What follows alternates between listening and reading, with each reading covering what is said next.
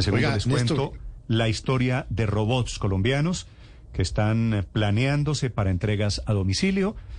Vienen noticias de Emilio Tapia, Felipe, su amigo, no, su amigo quiero decir Emilio Pues, Tapia, conocido de autos. amigo, sí. Pues le tengo dato porque acuérdese, y usted me dirá cuándo lo suelto, pero simplemente lo pongo, eh, pongo un antecedente. En noviembre los medios de comunicación, entre ellos nosotros, informamos que Emilio Tapias y Carlos Matos estaban compartiendo celda. Sí, me acuerdo. Pues eso ha tenido unos desarrollos mm, hasta hoy bastante interesantes. Quiero decirle que hoy los dos son los mejores amiguis y están haciendo cositas, ¿no? Ah, tiene dato de la relación de Tapia y, y Matos, Sí, Felipe. señor. Cuando usted diga, entonces, yo se lo. Felipe, presento la noticia de Tapia y enseguida su dato, ¿le parece? Me parece perfecto. Noticia de Tapia es que Emilio Tapia rinde testimonio, es el hombre de centros poblados, el contrato de la conectividad para los niños que se robaron los 70 mil millones de pesos del anticipo. De Emilio Tapia la noticia es que va a rendir testimonio hoy ante la Procuraduría General de la Nación.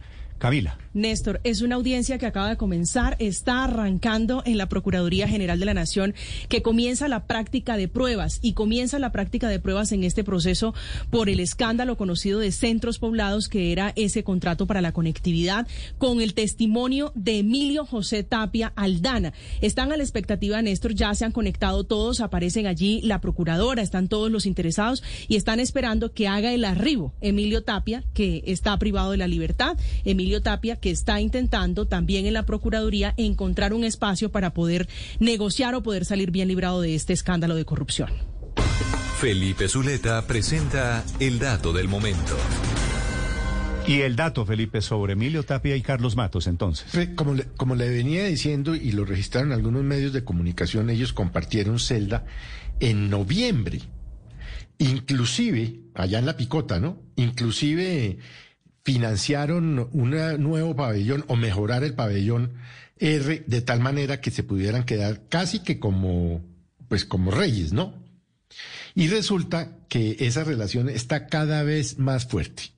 Recuerde usted que Matos tuvo la posibilidad de tener una conferencia con eh, la entonces fiscal Claudia Patricia Vanegas.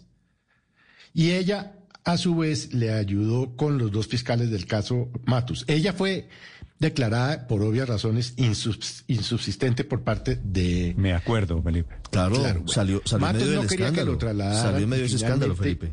Claro, y sí, y claro, eso fue un escándalo. Ahora, Matos no quería que lo trasladaran porque estaba muy, muy, muy cómodo en sus recién renovadas celdas y sobre todo con la, con los consejos de Tapias, que es pues delincuente probado. Inclusive, Tapias le recomendó que contratara a su abogado, el doctor Sánchez, de quien dicen, y no lo, no lo, no lo puedo afirmar porque no, no, no tendría cómo, pero dicen que le habría cobrado, oiga, la bicoca de 780 mil dólares.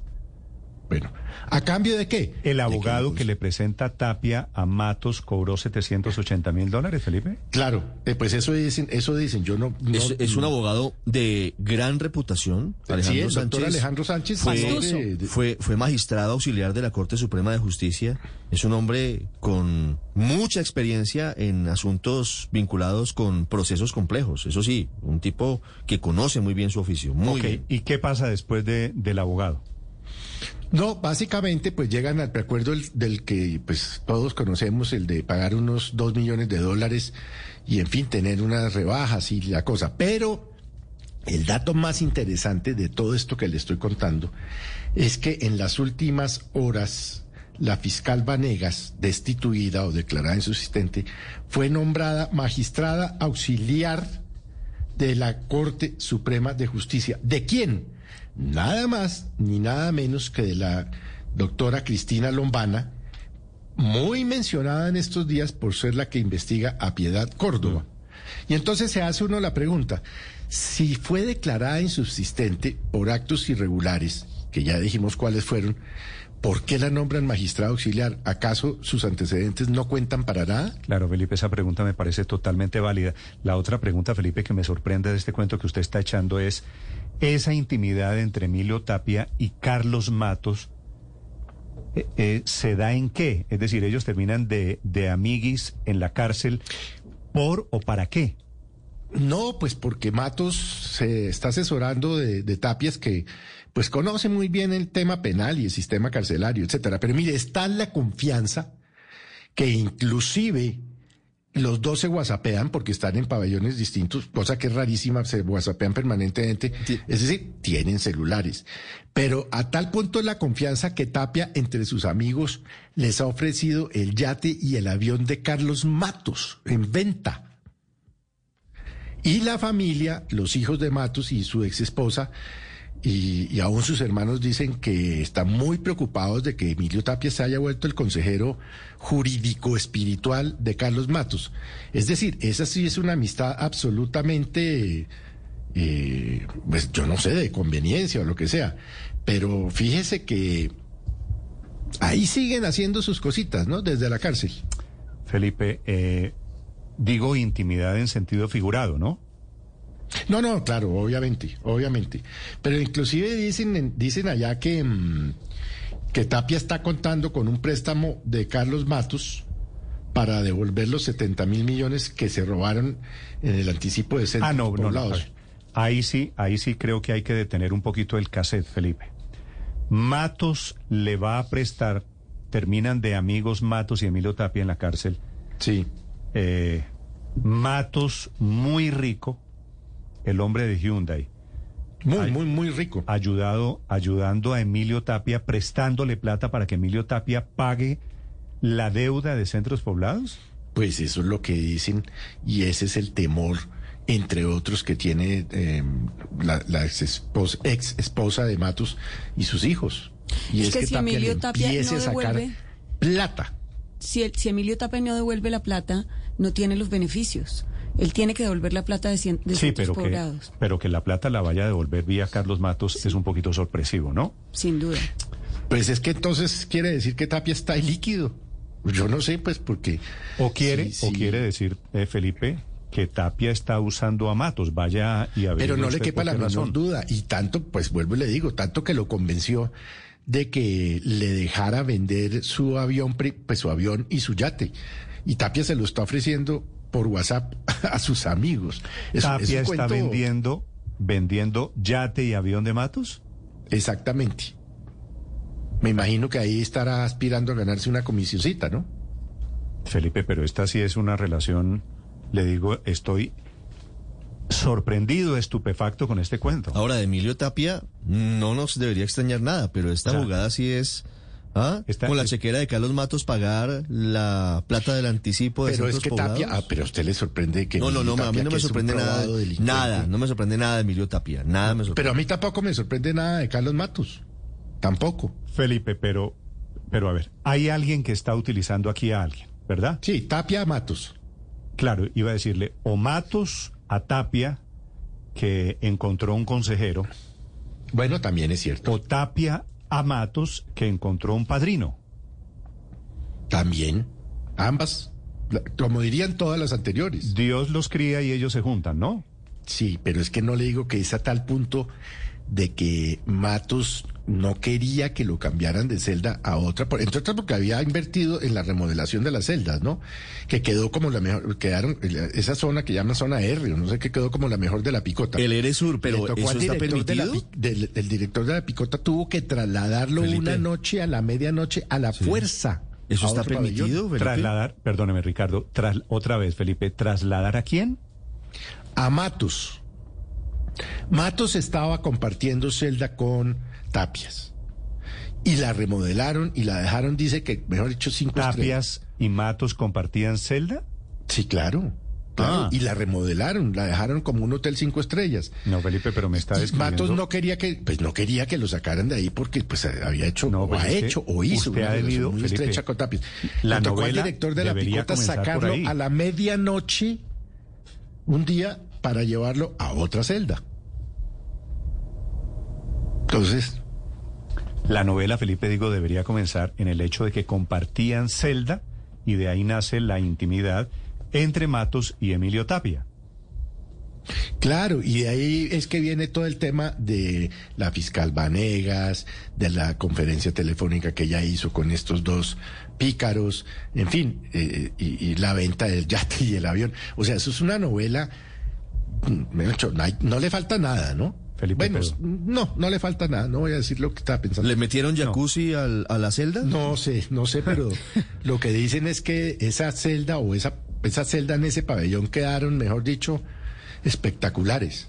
No sorprende. Acuérdese usted que Emilio Tapia, eh, en el pasado, cuando protagonizó el carrusel de la contratación, le encantaban las guarniciones militares y acomodaba a su gusto. Tenía chef, incluso en la cárcel eh, No, La le Picota. encantan las guarniciones no- militares, no. Encontró en las guarniciones militares una, Comodidad. posibili- una posibilidad No, pero además no tenía estar- militares amigos que le ayudaban Claro. Bueno, a Felipe. tener cocina propia y todas las Qué cosas. barbaridad. Esto, esta novela yo estoy francamente atónito. Esto lo que quiere decir es, por un lado, Dios los cría y ellos se juntan, ¿no? ¿Sabe qué le falta? Están todos los delitos del Código Penal entre Claro, los dos y señores. fíjese que uno de los réditos que, que ya consiguió Matos, pues fue el acuerdo que ejerciendo legítimamente su profesión y como correspondería cuando usted va a defender a alguien, el acuerdo que el doctor Sánchez, prestigioso abogado, como dice Ricardo, pues le consiguió con la fiscalía. Es que es muy bueno el acuerdo, es muy beneficioso. Sí. Felipe, ¿y qué dice de todo esto el, el abogado del doctor Matos, que es un abogado, yo tengo, lo tengo por serio y Pues es que ahí hay un tema complicado Cancino? y es el tema del doctor Cancino, del profesor Cancino, porque yo creo que es que Matos está jugando a doble banda, es decir, tiene a Cancino, digamos, frenteando, porque además es un abogado siempre ha jugado a doble banda. profesor del externado, hijo del doctor Antonio Cancino, en fin, pero por debajo pues tiene el, el abogado de Tapias, el doctor Sánchez, también prestigioso, haciendo su tareita. Es tan cierto eso, Felipe, que quien diseñó y perfeccionó el acuerdo con la fiscalía, pues terminó siendo Alejandro Sánchez. Le preguntamos a- al doctor Cancino. Contra Cancino. Sí, no, no sé si contra Cancino, pero digamos, Cancino estaba apartado y alejado del asunto. Dijo, mire, yo no tengo nada que ver con ese acuerdo. Desde ese momento cuando empiezan a revelarse las cartas de Carlos Matos, ofreciendo disculpas, contando lo que pasó, eh, el doctor Cancino estaba, pues, digamos, alejado del caso y decía, mire, eso lo está manejando otro abogado. Y ahora nos enteramos que es el doctor Alejandro Sánchez. Felipe, ¿cómo le ponemos de título a esta novela que usted está contando esta mañana aquí? No, no, yo, de- de- no. ¿A qué se le ocurre a usted? Es que a mí no se me ocurre ninguno. Es que todo esto me parece. Felipe, no, esta es la historia de una nueva intimidad, de una nueva amistad, como usted quiera ponerlo, de algo que parecía muy raro, de cómo se terminan utilizando. Usted me dice, que también me parece un dato no menor, me habla de la incomodidad que hay entre la esposa o la exesposa del doctor Matos y la familia del doctor Matos, porque Emilio Tapia se está metiendo con la fortuna de Matos, ¿no? Claro, pues están preocupados porque. Pues porque. Es que tener uno de, de, de- de mejor amiguis, como dicen ahora. A, a Tapia, pues eso deben estar muy, Muy buen cuento, preocupados las esposas y los hijos, pero con razón. Y una última duda, Felipe. El IMPEC o los directivos de la cárcel La Picota, ¿qué tienen que decir a todas estas? Es decir, hacen negocios, ponen, venden yates desde la cárcel, venden aviones desde la cárcel, se cruzan mensajes de Wh- WhatsApp, remodelan pabellones en la cárcel La Picota de Bogotá y aquí hay alguna autoridad carcelaria Pues- que es que es cómplice también, padrinos, Néstor, madrinos eso de es- esta no, lo, relación. no lo va a justificar, pero eso siempre ha pasado. Pero sí es una buena pregunta para el director del ¿Usted se acuerda, Felipe, cuando Juan Carlos Martínez Sinisterra amplió la celda? Pero por favor. Se hizo una celda duplex Los ahí en el con chef. Claro, no, eso sí. Ellos allá hacen y deshacen. Pero Néstor, ¿sabe qué le falta a esta película? Le falta el grupo Vallenato. Recuerde usted que eso fue un capítulo que quedó por allá en el olvido, por allá casi en la impunidad y que se le dio otro tratamiento. Emilio Tapia hizo semejante parranda con whisky y con demás en la cárcel cuando estuvo en esa temporada por el carrusel de la contratación. Muy bien, Felipe. Yo creo que la palabra la tienen, pues, por supuesto, los señores Matos y los fiscales del caso y el señor Emilio Tapia, que repito, comenzamos este cuento diciendo Tapia va, está en este momento en audiencia comenzando en la Procuraduría, pero la palabra también la tiene el general Mariano Botero, que es el director del IMPEC. Yo creo que el IMPEC aquí, mirando para todos lados como si no fuera con ellos, como si a estas alturas general no se hubieran enterado de lo que pasa en esos pabellones. ¿Otros analistas de la realidad? Dejan, Analizan y no, es toman que decisiones. Dejan que pase y después dicen, vamos a enterarnos de qué es lo que está pasando. No, definitivamente, Néstor, déjeme decirle, eh, todo esto es un circo. Es que no, no sé, no, es que tal vez yo le- usted me pregunta qué título le pondría. Yo le pondría el circo de la picota. Sí, pero Felipe, este circo tiene nombre propio. Los malabaristas o los payasos o los animadores del circo son dos señores, Emilio Tapia y Carlos Matos, ambos delincuentes, ambos aceptaron cargos, ambos negociaron con la justicia colombiana y ambos haciendo y deshaciendo desde la cárcel y nosotros mirando el circo y los payasos jugando con nosotros, Felipe. Es que el sistema penitenciario en Colombia nuevamente haciendo agua. Acuérdese del, del refrán popular de que los burros se buscan para rascarse, ¿no? Sí, yo no creo que sean burros, Felipe. No, Bueno, pero no sé en qué sentido me lo dice. No, no, pues se lo digo en el sentido, en el sentido figurado, y es que Dios los cría y ellos se Sí, pero Felipe, ¿cómo Esto- es esto, posible francamente, que, que- francamente es una sinvergüenza. Esto, pero ¿cómo es No posible sé, que Felipe, remodelen una celda y no, nadie se dé cuenta y nadie diga nada No, no es y que no se, todo pues, se pues, esconda? Ricardo, Felipe, la verdad no es que no se den cuenta, es que se hacen los idiotas, me da pena con ellos, se hacen los y creen que nosotros somos idiotas. Y entonces hacen lo que quieran porque tienen plata y tienen plata para seguir jugando desde la cárcel La Picota en Bogotá. Para Estos corromper señores- a los dragoneantes, Néstor, que esa es otra realidad. Las millonadas que pagan por ingresar un colchón, por ingresar un teléfono celular, hasta 7 millones de pesos puede valer el ingreso de un celular. Imagínese, Felipe, todo el cuento que usted ha echado, lo que significa la feria de billete que se mueve pues. en la cárcel La Picota. No, pues eso, no, eso, eso ni para qué hablar. Lo que pasa es que, pues esas son, una- eh, eh, digamos, estamos presumiendo, pero pues también tenemos que presumir que eso no pasa, porque entonces si no mañana estamos nosotros todos metidos en un lío por cuenta de los no sé cuántos sindicatos de la picota. Sí, Felipe, pero hay que contar los cuentos, entre otras cosas, para que no queden en la impunidad. Los acompañamos desde Blue Radio, son las 7, 8 de la mañana, 8.37 minutos.